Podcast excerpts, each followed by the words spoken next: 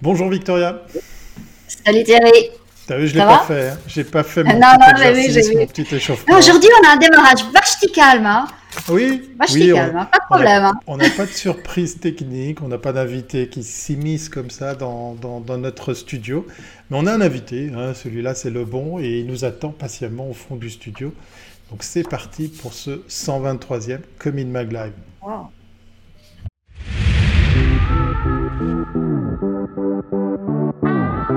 Thank you.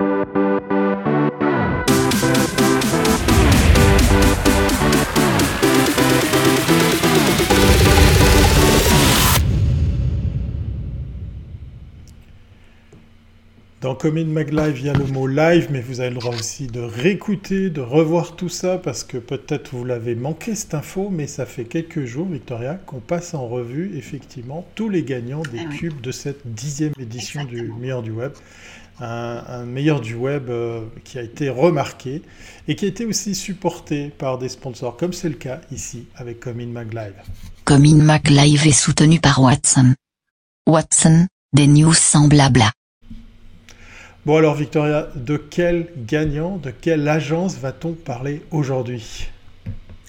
Alors, la Covid-19 n'a pas eu que des effets sur les personnes, les marques ont également été touchées. Prenons le cas des laboratoires Unilabs. On ne connaissait cette marque que sur des factures que l'on recevait via son médecin. Pendant la pandémie, ce laboratoire s'est converti, notamment en France, en centre de dépistage du coronavirus. Et il a fallu alors tout repenser, du logo à l'aménagement des salles d'attente. L'agence Wow s'en est chargée. Le travail de rebranding est juste colossal, je peux vous dire. On l'a vu euh, dans la mhm. catégorie branding, mhm. c'était juste hallucinant. Super Nous recevons aujourd'hui avec beaucoup de plaisir oh, Nicolas Rigaud, partenaire de l'agence, pour nous en parler. Bonjour Nicolas. Bienvenue à bord. Bonjour. Alors, je te propose qu'on démarre tout de suite avec la première capsule, comme ça tu vas nous expliquer comment tout ça, tout ça est arrivé.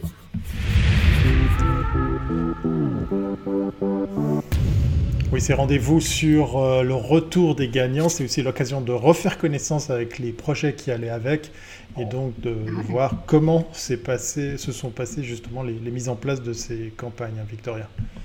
Oui, puis de me donner aussi un éclairage, parce que si elles ont reçu un cube, c'est que vraiment elles méritaient d'avoir ce cube, parce que vraiment c'est impressionnant.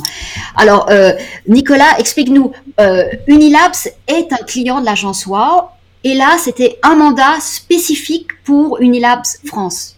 Alors, explique-nous. Effectivement, le, le, point de départ, ça a été de travailler avec Unilabs France.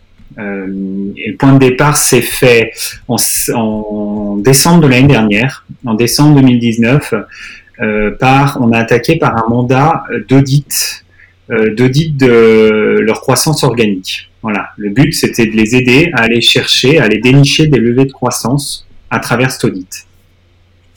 On a, on a mis en place cet audit pendant un mois. Comment, comment retrouver de la croissance, de la croissance organique entre autres.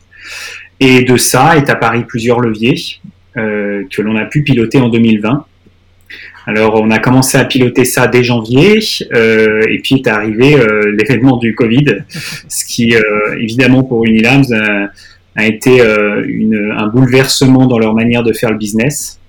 Et là, là, on les a accompagnés sur le premier confinement où on a travaillé quasiment 7 jours sur 7 pour eux parce qu'il fallait réinventer tout ce qui était l'interaction avec le client, le patient, mais aussi les clients professionnels.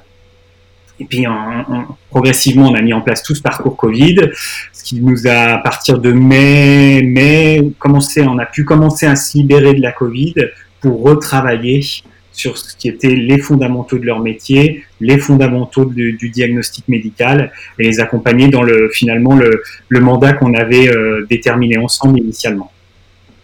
Alors juste qu'on comprenne bien, ce type de laboratoire, le client ne le choisit pas. Tu vas chez ton médecin, il te prend du sang, mm. et puis après, toi, tu reçois un jour une facture avec euh, tel nom de laboratoire, mais dans le fond, je veux dire, on les connaît parce qu'on a, on les a vus, mais personne ne les choisit. On est bien d'accord, que ce soit en France comme en Suisse, c'est à peu près le même parcours. Bah, c'est presque comme ça qu'on est rentré. En fait, euh, on est on est rentré en étant un peu provoque, ce qu'on aime bien faire chez WoW, et on a on a eu euh, contact avec un responsable du développement des activités chez eux. Et la provoque était la suivante. Euh, je leur ai dit, bah écoutez, C'est simple, aujourd'hui, il n'y a aucun laboratoire qui se démarque sur le marché. L'expérience d'un patient, d'un client est à peu près partout la même. De ce fait, si on part de ce constat-là, bah, en fait, je, je choisis le laboratoire qui est peut-être le plus visible, mais surtout le laboratoire qui est le plus proche de chez moi ou le laboratoire qui est le plus proche de mon lieu de travail. Donc la question était la suivante, comment aujourd'hui un laboratoire pourrait se démarquer pour dire qu'un patient, qu'un client puisse faire euh, quelques kilomètres de détour pour venir dans celui-là plutôt que dans un autre? Et ça, c'était le point de départ. Pendant des années, les laboratoires n'ont pas eu besoin de faire ce travail-là, en fait, parce que, parce que le marché, euh, depuis une vingtaine d'années, s'est terriblement consolidé. Il y a eu beaucoup d'opérations de rachat. Ils ont beaucoup travaillé sur des synergies euh, de production. Et du coup, ils étaient concentrés à ça. Aujourd'hui, le marché est terriblement plus concentré. Il n'y a plus de boîtes à racheter quasiment. Il n'y a plus de petits labos à, racheter. Il n'y a plus des, des gros acteurs. Euh, donc, les opérations de croissance externe sont plus possibles. Donc, pour aller chercher de la part de marché, eh ben, il faut se différencier. Et donc, ça, c'était vraiment le point de départ. Comment on se différencie pour être plus attractif que les autres? Mais une chose que moi j'ai découvert, c'est que je, moi je savais pas qu'on pouvait aller directement euh, voir un laboratoire et puis euh, parce que je pensais qu'on ne devait passer que par un médecin. Je pensais pas que c'était, je pensais que c'était du B2B2C, mais pas du B2C quoi. Pour moi, c'était une grande découverte en regardant votre projet. Euh, est-ce que les gens le savent? Alors, en fait, euh, aujourd'hui, on, a travaillé, on a commencé à travailler par euh, pour Unilabs France, qui est la plus grosse euh, filiale du groupe. Mais néanmoins, Unilabs c'est un c'est un c'est un groupe mondial. C'est le leader européen du diagnostic médical. Et de fil en aiguille, on a pu travailler avec l'ensemble du groupe et entre autres la Suisse. Le fait est, ce qu'il faut comprendre, la difficulté, c'est que chaque marché en Europe, si je prends l'Europe continentale, chaque marché un parcours du patient et un parcours client qui est différent. En Suisse, effectivement, on passe par son médecin, euh, on passe surtout par son médecin et c'est son médecin qui fait l'acte de prélèvement, une bonne partie des actes de prélèvement et qui les envoie au laboratoire de biologie. De ce fait, en Suisse, on est plutôt sur une activité de B2B, majoritairement sur une activité B2B. Ce qui n'empêche pas de repenser le parcours client pour autant, hein, le client étant étant un médecin. Ceci dit, en Suisse, on a aussi de l'activité de B2C. Par exemple, vous pouvez choisir votre laboratoire pour, euh, des, actes non réglementés, par exemple des actes de confort. Si demain vous souhaitez aller faire un, prélèvement pour voir vos intolérances ou vos allergies, c'est totalement possible. Et surtout, il y a d'autres marchés en Europe qui ne sont pas structurés de la même manière typiquement la France, mais d'autres aussi. Hein. le Portugal, c'est pareil, l'Espagne, c'est à peu près pareil.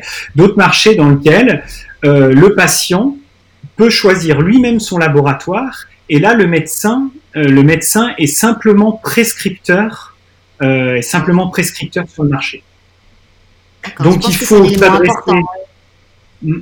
Donc il faut s'adresser à la fois aux médecins pour qu'ils pour qu'ils nous connaissent, pour qu'ils connaissent euh, la valeur ajoutée de ce que l'on apporte et qui soit euh, et qui puisse avoir une prescription efficace. Et puis il faut s'adresser aussi aux patients, euh, sachant que tout ça se fait dans un tout, tout, tout ça se fait dans une dans un contexte un, peu complexe où on n'a pas le droit de communiquer dans beaucoup de marchés européens, on n'a pas le droit de communiquer parce qu'on parle de médecine. Donc tout ce qui est mis en place est, est a, pour but d'informer, d'informer, d'informer les acteurs plus que de communiquer. Et la, le, point est un peu subtil, mais, mais important. mais c'est fondamental. Et c'est là où le branding est très important. Alors, on va arriver sur notre deuxième capsule parce que vraiment, c'est là le cœur du, du sujet d'aujourd'hui.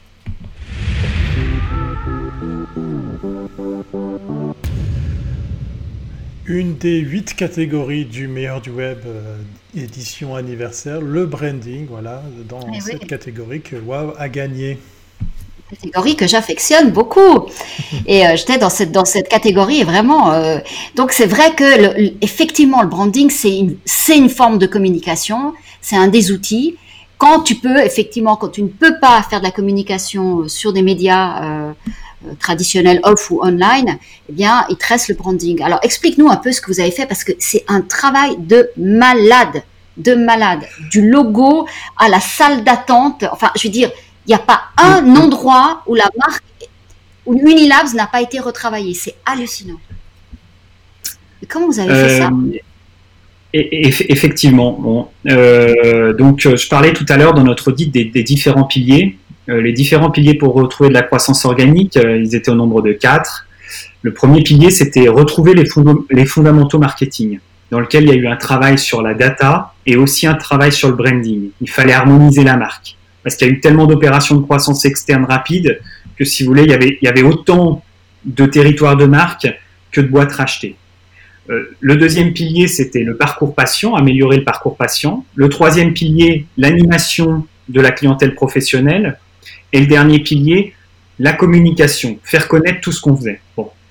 Donc le branding, il faisait partie vraiment du pilier fondamental, retrouver les, retours aux fondamentaux marketing.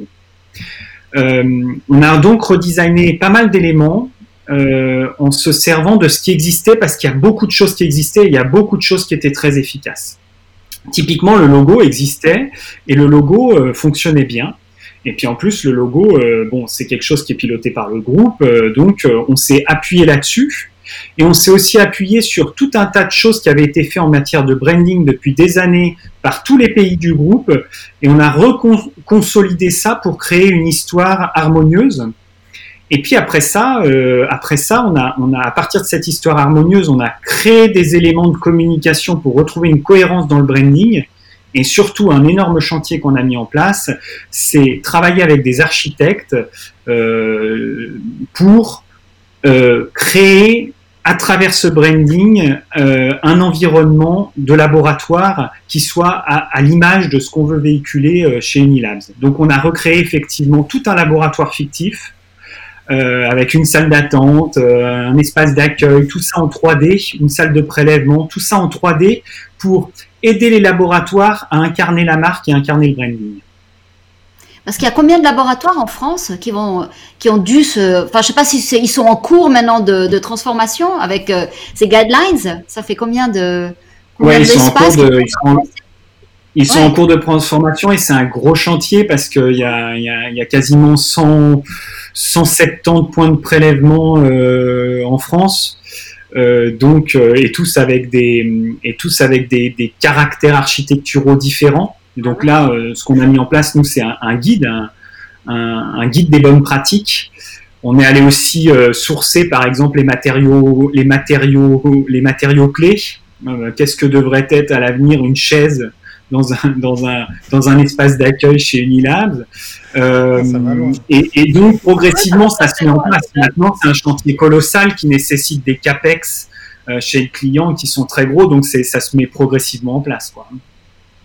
Mais ça, le client, il avait conscience de, de l'importance, parce que là, quand on fait un tel travail, je veux dire, vous changez tout, hein, donc euh, c'est vraiment énorme. Et après, on voit bien, euh, rien que lorsqu'on change le corporate d'une marque, il faut souvent un book pour que tout le monde suive cette ligne. Et tu sais que très bien, au, au fil des années, euh, chaque année qui passe, bah, il y a l'année zéro, tout doit être juste, et puis chaque année qui passe, bah, ça, tout le monde commence à changer de couleur, de forme, de machin, et au bout de 10 ans, bah, plus rien ne ressemble à rien. Donc euh, là, vous recentralisez tout, c'est un travail incroyable, et donc c'est géré par quoi Oui, et puis plus arriver à convaincre le client d'aller dans cette voie. C'est ça. C'est un, oui. un, travail pharaonique, tout ça. Bah, je crois qu'il a fallu. Euh, là, là, franchement, je, remercie nous, nos, équipes en interne qui ont su, euh, qu'on su faire d'une idée un, un design chouette aussi parce que l'idée est une chose, mais derrière le décliner en beau design, et là, grâce à des designs 3D, etc., ça permet aussi d'embarquer les équipes localement, les équipes opérationnelles, et, et, si on veut que tout ça se déploie dans, dans, dans, chacun des centres de prélèvement, il faut aussi que les équipes locales y croient, parce que vous parliez de budget, mais bon, sans rentrer dans le détail, euh, en gros, euh, chaque laboratoire contribue aussi au à la rénovation de son propre ah oui, centre. Donc, il faut que les équipes opérationnelles soient embarquées, elles y croient. Pour arriver à ça, on a fait un, paquet de workshops avec des équipes euh, opérationnelles locales, avec des médecins, pour qu'ils contribuent à, l'élaboration de ce concept et de ce fait que derrière, ils puissent se l'approprier au moment du déploiement. Quoi. Ouais, donc c'est pas du top-down, mais tout ça c'est fait pendant la période aussi de confinement. Donc vous avez fait tout ça en télétravail? Comment ça s'est passé? On a fait ça tout ça en télétravail et on a fait ça en plus en parallèle, euh, en parallèle d'un pilotage très très opérationnel euh, de, de, de, de toute, euh, toute la mise en place d'une signalétique et d'un parcours patient dans le cadre de la Covid. Et croyez-moi, dans le cadre de la Covid, Unilabs avait des équipes déjà très très occupées par ce sujet-là, parce que c'est plusieurs millions de tests de dépistage. Et donc, euh, bah, ils se sont investis à fond dans ce sujet-là, nous aussi, et ça, ça, a, pu, ça a bien fonctionné. Quoi. Alors, vous avez créé aussi une web app. Euh, et puis une app de, localisation, parce que évidemment c'est bien joli tout ça, mais il faut que les patients, euh, enfin le, client, parce que là le patient est par moment patient, mais aussi client, puisse savoir où se trouve le laboratoire, vu que si j'ai bien compris, on demande au client aujourd'hui de choisir le, laboratoire qui est le plus friendly ou le plus intéressant pour lui.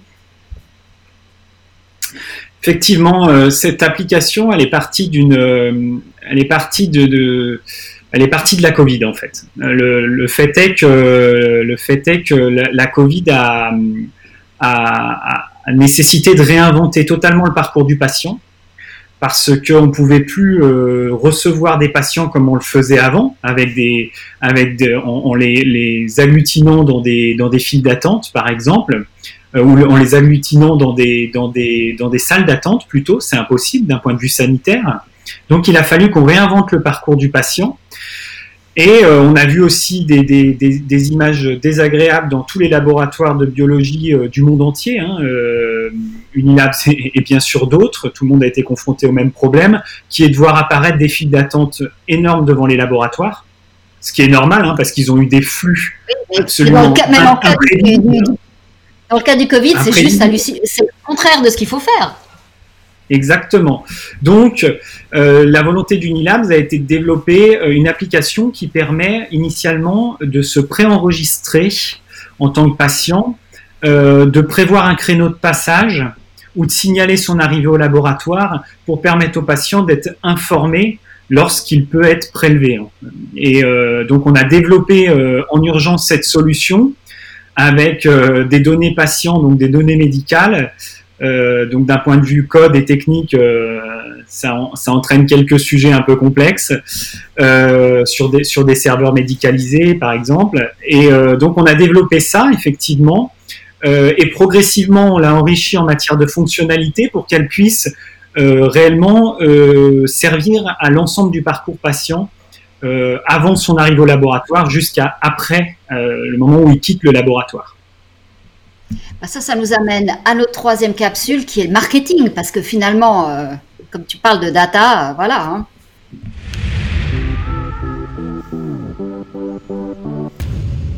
Coup, on passe d'une catégorie à une autre dans ce projet. non, mais c'est pas grave. parce que dans, le branding t'amène au marketing, parce qu'évidemment, si ton mhm. branding est bon, ça t'amène à, augmenter euh, bah, tes recettes, quoi. C'est le but. Hein. Euh, ce que je trouve intéressant, c'est que le patient qui lui n'est peut-être pas ok de télécharger l'application Covid de son pays, va quand même télécharger une application dans laboratoire privé pour pouvoir réserver une place pour se faire dépister. Tu vois un petit peu l'incohérence dans laquelle on est. c'est un peu ironique tout ça, non? Et là, ça, et là, ça passe. Alors, euh, ça passe euh, tout à fait. Il va falloir, euh, falloir maintenant qu'elle monte en puissance, hein, cette application. Alors, elle a été prévue quand même, elle a été prévue en deux temps. Hein. Elle a été prévue dans un premier temps pour pouvoir répondre aux enjeux de la Covid. Et évidemment, à double détente, elle a été prévue pour, après le retour, a priori à la normale, euh, qu'elle soit intégrée dans un parcours de, de, de patients de biologie classique. Donc euh, j'espère bien que, le, but c'est qu'elle monte en puissance et en particulier sur les métiers de, de base d'Unilabs qui sont du diagnostic, euh, du diagnostic médical. C'est là-dedans l'enjeu. Il faudra qu'elle monte en puissance aussi sur, sur ces métiers-là. J'ai une question qui me brûle les lèvres parce que là, on parle d'urgence. Hein. elle, est, bien là, elle est bien réelle, cette urgence euh, sanitaire. Tu parles aussi du, futur. Mais si je me mets dans la peau du, patient, enfin du, client final, on est amené à utiliser cette technologie, ces outils pour un laps de temps qu'on va souhaiter assez court puisqu'on va se remettre, on va, on va aller euh, de mieux en mieux côté santé. Est-ce que ça, c'est des choses qui ont aussi été prises en compte dans, dans, la mise en place de, ces outils? La temporalité de l'usage de, de, ces, de ces facilités, de ces outils, de ces aménagements que vous avez euh, mis en place pour Unilabs? Alors, il y, a deux types de patients, je dirais. Mmh. Euh, et ça doit répondre aux deux, types de patients. Il y a des patients... Euh, il y a des patients qui ont effectivement besoin d'un usage assez court d'un laboratoire de biologie, et là, le but, c'est aussi, grâce à ce type de, solution, bah, lui faire découvrir un laboratoire, lui rendre, le, parcours plus confortable et aussi lui faire découvrir d'autres choses que, que, peut, que peut proposer un laboratoire. Par exemple, c'est vrai que tout ce qui est euh, analyse de confort, par exemple, euh, un laboratoire comme Unilabs propose pour des sportifs des bilans euh, des bilans de santé permettant d'améliorer ses, performances sportives avec un bilan sanguin, un bilan, euh, un bilan tout, un tas de, tout un tas de tests qui permettent d'améliorer ses, performances. Bon. Après ça, il y a quand même toute une partie de, des patients d'Unilabs qui sont des, des, des, patients qui ont des pathologies longue durée. Je pense à certaines, enfin, certaines pathologies euh, des cancers, voilà. maladies sexuellement transmissibles, etc., etc., mmh. des diabètes. Enfin, je, pourrais en citer plein, malheureusement, des, des, des pathologies longue durée qui ont besoin euh, bah, d'améliorer euh, le confort de leur prise en charge et qui ont besoin d'améliorer euh, la relation qu'ils ont avec leur laboratoire. Et de ce fait, bah, là, euh, les évolutions futures de l'application, c'est évidemment de pouvoir à terme récupérer ses résultats depuis son application, euh, okay. prévoir des créneaux de passage, avoir de l'information sur euh, ce que propose le laboratoire et même la vie du laboratoire. Euh, voilà, tout un tas d'évolutions qui doivent répondre à la fois aux pathologies ponctuelles, mais aussi aux, path aux pathologies longue durée on s'achemine, on voit bien, euh, parce qu'un des, un des sujets clés autour de la médecine, hein, c'est le dossier électronique du patient. Alors, je ne sais pas dans chaque pays comment il va s'appeler, mais je veux dire, mmh. ce, ce, parcours client, finalement, aujourd'hui, euh, il est, il est, il est totalement erratique vu que on a des actions qui ne sont pas reliées les unes aux autres. Tu vas chez un pharmacien, tu achètes des produits, certains sont en vente libre, d'autres pas. Tu vas chez un médecin, il te fait une ordonnance, mais si par exemple tu as un produit, tu vas le renouveler, peut-être ce produit est limité. Si tu vas chez un autre médecin, il te fera une autre ordonnance. Tu n'as qu'à changer de pharmacie. Tu vois ce que je veux dire? Euh, Tu te fais opérer. Enfin, je veux dire, tu vas dans un laboratoire, on va faire un test. Tout ça n'est pas organisé, donc on voit bien aujourd'hui dans une situation où cette pandémie nous a quand même mis en avant l'importance du coût de la santé, l'importance de, de, des infrastructures. On a bien vu, on, on s'est confiné, c'est parce que les infrastructures ne suivaient pas. Elles ne suivent pas parce que c'est totalement désorganisé et chacun y va de son, de, de son action. Mmh. Et on comprend bien tous intuitivement qu'on va devoir arriver vers cette, cette synergie de données euh, alors, qu'est-ce que tu en penses et comment, euh, comment ça va s'agréger? Est-ce que chacun va arriver avec un bout de solution, puis un jour les États diront bon, on prend tout ça, ou on reconstruira encore d'autres usines à gaz? Enfin, je sais pas. Qu'est-ce que tu en penses? Non, l'enjeu, le, je pense qu'il est, il est, il est dans deux points. Il est dans la manière de partager la donnée et la manière de sécuriser la donnée. Euh, mmh. et, et de ce fait, on travaille avec Unilabs euh, sans trop vous en dire, on travaille avec Unilabs aussi sur des sujets de partage et de sécurisation de la donnée. Euh, on a des échanges euh, à propos de, de, de, technologies comme la blockchain, comment on peut utiliser la blockchain là-dedans. Euh, voilà, l'enjeu à terme, il est de pouvoir partager une donnée médicale à n'importe quel acteur euh, du monde de la santé de manière totalement sécurisée, de manière et de manière totalement fiable. C'est ça. Oui, parce qu'on voit que des hôpitaux se sont fait hacker aussi. Donc, ce qui veut dire qu'aujourd'hui, ah, on a l'impression que la donnée dans un hôpital, je veux dire, euh, tu oui, te dis, bon, ok, tu t'es fait opérer, tu as fait tel test, en soi, en quoi c'est important, mais euh, selon qui c'est et selon ce que tu fais, c'est une donnée qui est très touchy. Et or, euh, tu, on n'a aucune manière de savoir comment que les hôpitaux aujourd'hui se, se, se, sécurisent tout ça. Moi, j'ai l'impression que on n'a aucun droit de regard là-dessus. Bah, ce que je, euh, ce que je connais du marché, c'est vrai que les, les acteurs de santé les plus en pointe euh, travaillent très sérieusement sur des solutions de blockchain. Euh, c'est probablement, c'est probablement l'avenir de la sécurisation de la donnée au niveau santé. Quoi. Pourquoi, pourquoi ça Ce qui veut dire que cette sécurisation des, données, elle est, il existe des solutions. Là, tu viens d'évoquer la blockchain. Pourquoi ça traîne autant? Parce que ce que vient de dire Victoria, là, on parle de plusieurs millions, plusieurs dizaines de millions qui ont été comme ça subtilisés à, des grands hôpitaux qui ont été, qui ont été hackés. Donc au-delà du, problème de l'info qui se balade partout, c'est aussi euh, les répercussions économiques. Là où la blockchain, ben voilà, c'est plus l'apanage des geeks, hein. c'est une technologie euh, permettrait dans plein de domaines, comme dans l'administration, d'enfin s'y mettre. Je ne veux pas reprendre l'exemple de l'Estonie, mais voilà, on est obligé d'y penser. Il y a quand même aussi des, bons exemples où les gens vont beaucoup plus vite. Pourquoi ça traîne? Pourquoi ça, prend autant de temps? Pourquoi ça traîne? Ben, je, pense qu'il y a une inertie. Euh, il y a une inertie dans les, dans les entreprises, et quand je mets entreprise, je mets privé, public, etc. Je pense que ça nécessite euh, c'est des coûts importants. Hein. Dès lors qu'on commence à mettre le, la, main là-dedans, ça nécessite des coûts importants. Euh, bien souvent, dans les, dans, les, dans les entreprises de santé, on a, on a à la tête, euh, on a à la tête des, des, professionnels de santé. Euh, qui des professionnels de santé et qui se font entourer d'experts digitaux, mais mmh. peut-être que peut-être que l'enjeu est, est, est pas encore euh, suffisamment saisi. Il y a quand même, euh, pour, euh, nous, on a quelques clients dans la santé hein, chez WO, on, voit quand même la criticité de, cette, donnée médicale.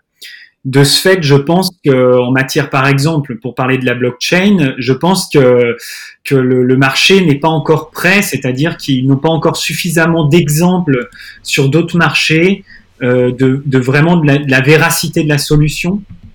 Ça couplé avec le coût, euh, couplé avec le fait qu'on est sur des marchés sur lesquels il y a quand même encore une, euh, enfin, on fait passer l'acte médical et heureusement hein, avant tout le reste, euh, qui fait qu'on a parfois certains, euh, enfin, il faut voir, hein, dans, dans, certains hôpitaux, euh, vous avez des, solutions digitales qu'on qu ont encore des années, des années de retard. Hein. Oui, euh, on se souvient du fax de l'OFSP par exemple, mais bon, on va pas leur trop le taper dessus. Non, mais c'est vrai aussi qu'on a l'impression que euh, cette donnée euh, médicale, elle n'appartient à personne. Jusqu'à maintenant, personne n'avait conscience que qui était propriétaire quand tu vas chez un médecin. Finalement, c'est le, le, médecin qui a tes, ton, inform, ton historique médical mais toi, tu ne l'as pas. Et quand tu changes de médecin, déjà pour que lui accepte de l'envoyer à un autre, euh, à un confrère, c'est déjà hallucinant. Très souvent, c'est juste une page euh, A4 où tu as juste deux, trois éléments. Et euh, donc, on a, on a tous l'impression mm-hmm. que notre historique médical ne nous appartient pas. Et là, avec la blockchain, on va complètement inverser cette, ce flux parce que finalement, l'historique va, va nous suivre toute notre vie de la même mm, que mm, mm. avec tous les actes notariaux euh, qu'on va signer, euh, tous les, toutes les études, enfin tous les diplômes, tout ça va nous suivre en tant sur notre blockchain. Euh, on change complètement d'axe et je pense que le public n'a pas compris à quel point il, ces, ces, données lui appartiennent. On accepte de les donner d'une manière hallucinante. Quoi. Moi, j'ai jamais compris pourquoi on ne peut pas récupérer ces informations. Après, il faut aussi trouver derrière ça un modèle économique euh, parce que la difficulté aussi et pourquoi ça, ça, ça, ne prend pas plus, je pense, c'est aussi cette notion de modèle économique.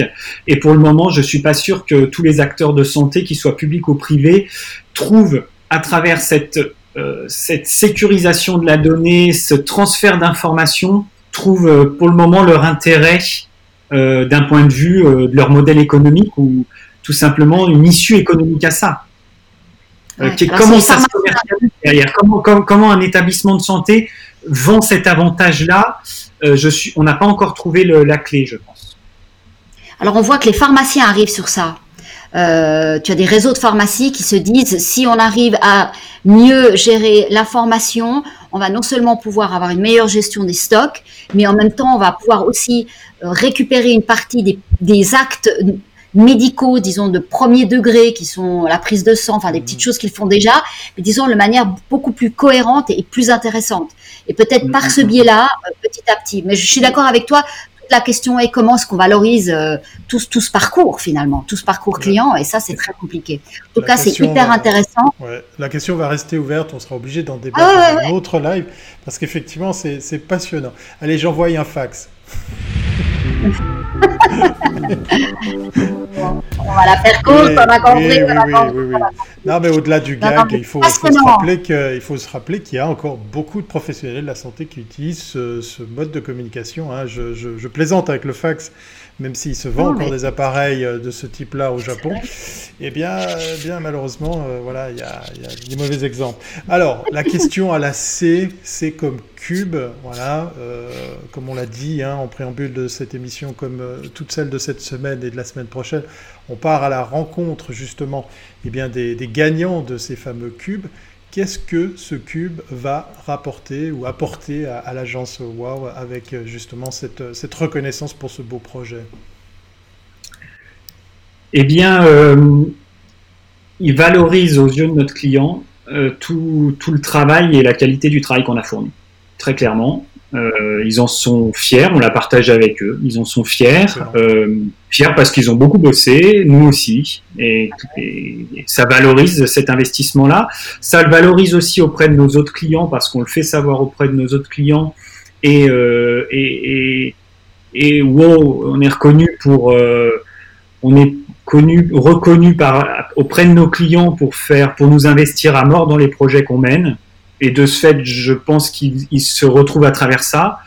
Et enfin, sur le dernier, le dernier point que ça nous apporte, c'est par rapport à nos équipes. Euh, pareil, euh, c'est un projet qui, représente bien notre ADN, c'est-à-dire intervenir de manière 360, aussi bien sur les aspects marketing, technique, comprendre le business de nos clients, comprendre comment aller dénicher des leviers de croissance. Euh, et, ça récompense tout l'investissement et tout l'effort qu'on met parce que parce que être sur un éventail aussi large de, de compétences quelque part, euh, bah, c'est des, c'est chez nous un gros investissement des équipes parce que ça nécessite euh, une adaptabilité, ça nécessite une gymnastique d'esprit en permanence et, et, des lourds investissements. Et de ce fait, euh, on, voilà, est, on est fier de, Enfin, je suis content pour les équipes qui ont vachement bossé sur le sujet. Excellent, excellent. On bah, espère en tout cas de voir ce cube, hein, de, de, bah, il, va partir. oui, oui, oui, oui. Il part, il part, il part. Mais de, de, voir effectivement de, de, de, profiter de, surfer sur, sur la vague de ce prix. En tout cas, c'est pas nous qui allons vous empêcher. Beaucoup de, beaucoup de remerciements, Nicolas, beaucoup de, de, passion aussi euh, dans, dans l'échange d'aujourd'hui et, et, sûrement beaucoup d'autres thèmes à, à, retraiter. Euh. Bah moi, j'aime bien le, thème de la blockchain, la sécurité. Peut-être qu'on on en fera un épisode euh, spécialement dédié parce qu'il y a beaucoup de choses à dire. En tout cas, Bravo, bravo, bravo et bravo. Euh, Merci. Voilà. On est très fiers de voir de très beaux projets ici en Suisse romande. Donc bravo à WOW et bravo à toutes les équipes de, de WOW sur, euh, sur ce prix. Il est temps de se dire au revoir. Alors on va te dire à très bientôt, Nicolas. Et puis euh, bah, tu reviens quand tu veux. Nicolas. À bientôt, merci. Voilà, il est temps aussi de nous dire au revoir, hein, Victoria. C'est la fin de ce 123e épisode. Oui. Ouais, passionnant. Hein, ce, parcours des cubes nous montre une chose. ce n'est pas que des cubes. C'est, on est en train de raconter la transformation des entreprises. Euh, lundi, on avait l'Eurastar. Hier, on avait un musée virtuel. Aujourd'hui, on a Unilabs. Demain, on a encore une autre, une autre essai. Et on voit tous les secteurs sont en train de se repenser. Et il faut énormément d'intelligence pas que de la technicité, mais il faut aussi comprendre eh ben, les contextes des marques, le contexte des clients, et puis apporter des bonnes solutions. C'est vraiment fascinant ce qui se passe. On vit vraiment une époque extraordinaire. Voilà. Une époque formidable, pourrait-on dire. Et surtout, on, est, on est très fiers hein, de voir autant de talents, autant de compétences ici en Suisse romande. On n'a pas à rougir des, du reste euh, de l'Europe, j'allais dire, parce qu'effectivement, euh, bah voilà, aujourd'hui, on a la preuve qu'une agence ici en Suisse peut travailler en dehors de nos frontières avec de, très très beaux projets. Bravo à eux. On va continuer ce tour des cubes. Hein. Euh, rendez-vous demain, 12h30, pour la prochaine Exact. agence qui nous présentera son cube. D'ici là, portez-vous bien et à très bientôt, c'est pas bon Bye bye